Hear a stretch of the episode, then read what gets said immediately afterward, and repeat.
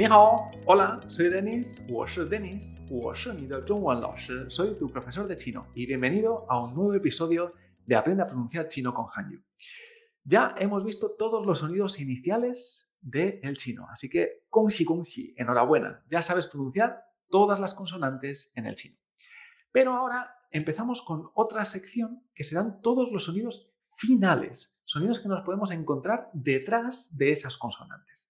Y veremos que también hay que tener ciertas normas en cuenta, ya que no todo se pronuncia igual que el español, ¿eh? y hay algunas normas de pronunciación que tendremos que tener en cuenta. Así que veremos en total una serie de siete vídeos, ¿vale? Donde veremos algunas de las terminaciones que más nos cuestan a los hispanohablantes. No, no las vamos a ver todas, ¿eh? porque hay algunas que se pronuncian exactamente igual que el español y no tiene sentido hacer un vídeo con ellas, pero sí que veremos aquellas en las que hay normas específicas, que no se pronuncia igual que el español.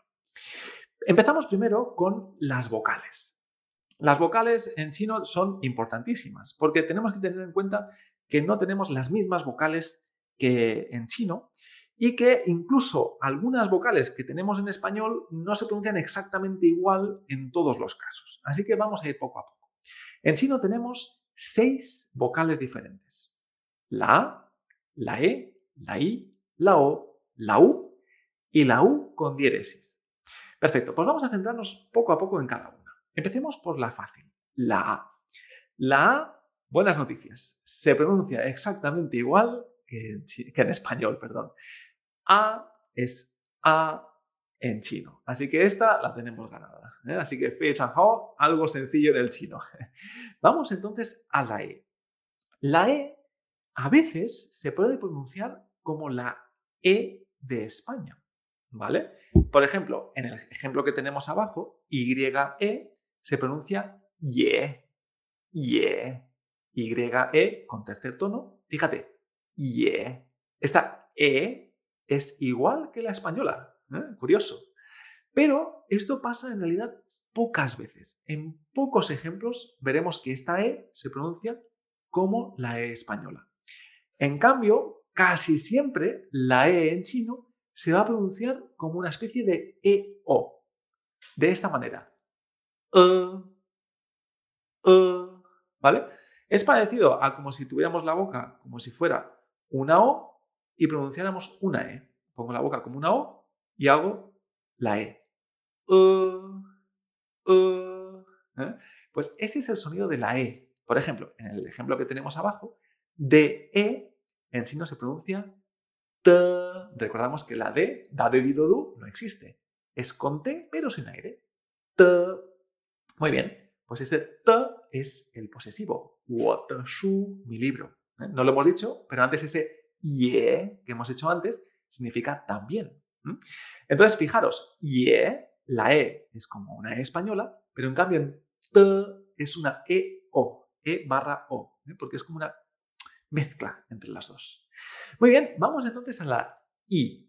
La I normalmente la vamos a pronunciar como una I latina, una I en español, pero tenemos que recordar que hay siete consonantes donde la I no se pronuncia.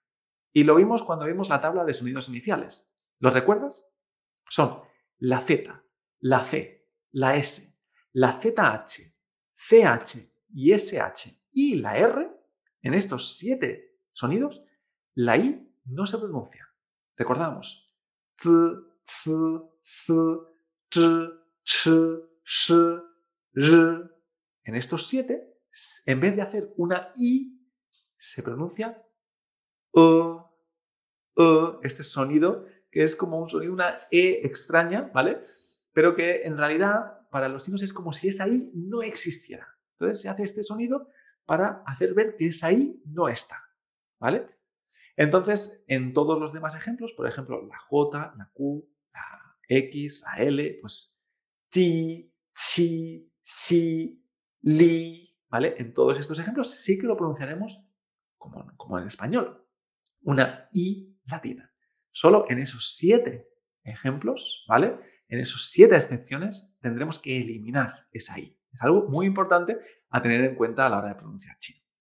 Muy bien, vamos a la O. Y la O también, buenas noticias. La O es exactamente igual que el español. Así que O en chino es O. Muy bien, vamos a la U. Y la U nos pasa igual. La U en chino se pronuncia U. ¿eh? Aunque es verdad que más adelante podremos ver que si va acompañada con algunos sonidos, esa U puede variar un poquito. Pero esto lo dejamos un poco más adelante porque es algo más específico. Después de la U tenemos la U con diéresis. Pues es una U con dos puntitos encima, ¿vale? Esta U es lo que llamamos la U francesa. Es poner la boca como si pronunciáramos una U, pero tenemos que intentar pronunciar una I. Así que pon la boca como si fuera una U y pronuncia una I. Entonces te saldrá el sonido I, I, ¿eh? la U francesa. I. Por ejemplo, tenemos dos ejemplos para ver la diferencia entre la U normal y la U francesa, o la U con diéresis. CHU es, eh, con primer tono, significa salir, y eso se pronuncia chu, chu. Fíjate, la U es la U que conocemos. Chu. CH con aire. Chu. Muy bien. En cambio, al lado tenemos la L U con diéresis en cuarto tono. Esto significa el, verbo, eh, el color verde. Entonces, L-U con diéresis se pronuncia Lu. Lu. Fíjate que no es Lu, no es Lu, no es una U, es Lu.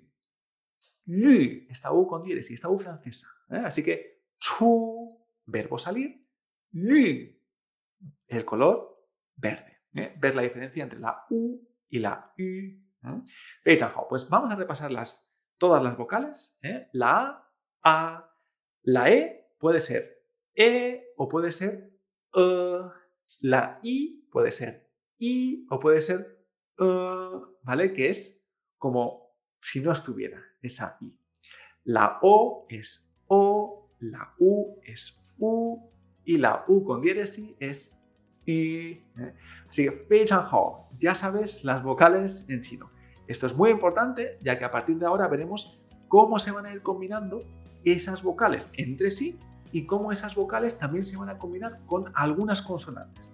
Y esto nos va a variar un poquito algunas terminaciones o sonidos finales en chino. Así que no te preocupes, hemos empezado por las vocales y en los siguientes episodios empezaremos a ver otro tipo de pronunciaciones de cómo se combinan estos sonidos.